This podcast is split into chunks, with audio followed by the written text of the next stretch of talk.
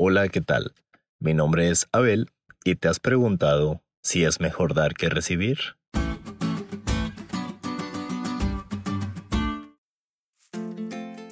David recibió un hermoso auto de su hermano. Al salir a estrenarlo se encontró a un niño que admiraba su coche nuevo. Señor, ¿este es su coche?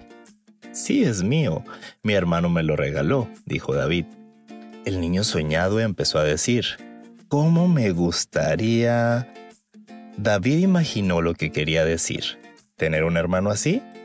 No, dijo el niño, ¿cómo me gustaría ser un hermano así? David se asombró y añadió, ¿quieres dar una vuelta? Inmediatamente, el niño contestó, sí, me encantaría.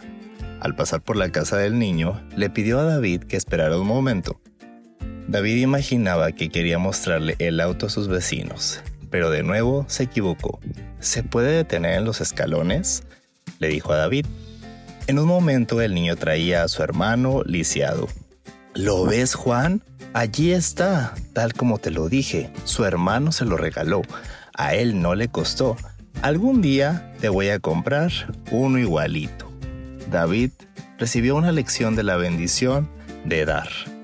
Aunque ya sabemos que Dios es el dueño de todo y que a la vez no necesita nada, nos pide el diezmo con algunos propósitos.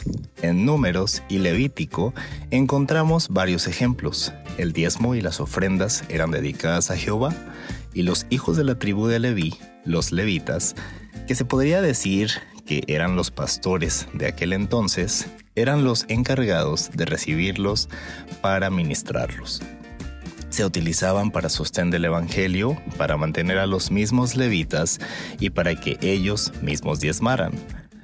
Por este sistema de benevolencia, el Señor trataba de enseñar a Israel que en todas las cosas Él debía ser primero, que Él era propietario de sus campos, sus rebaños y ganados, y que Él mismo enviaba la luz y la lluvia para sus cultivos, enseñando así que Dios honra a los que lo honran esta enseñanza sigue vigente en nuestros días. La fidelidad del diezmo y las ofrendas se traduce en bendiciones.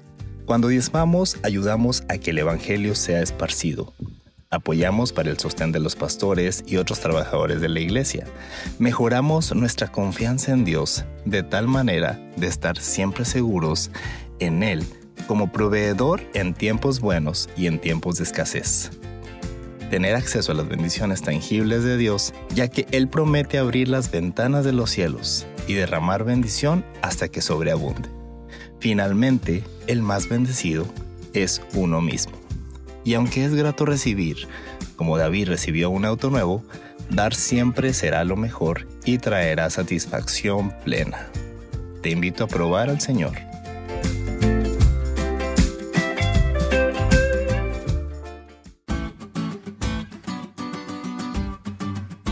¿Te diste cuenta lo cool que estuvo la lección? No te olvides de estudiarla y compartir este podcast con todos tus amigos. Es todo por hoy, pero mañana tendremos otra oportunidad de estudiar juntos. Hasta luego.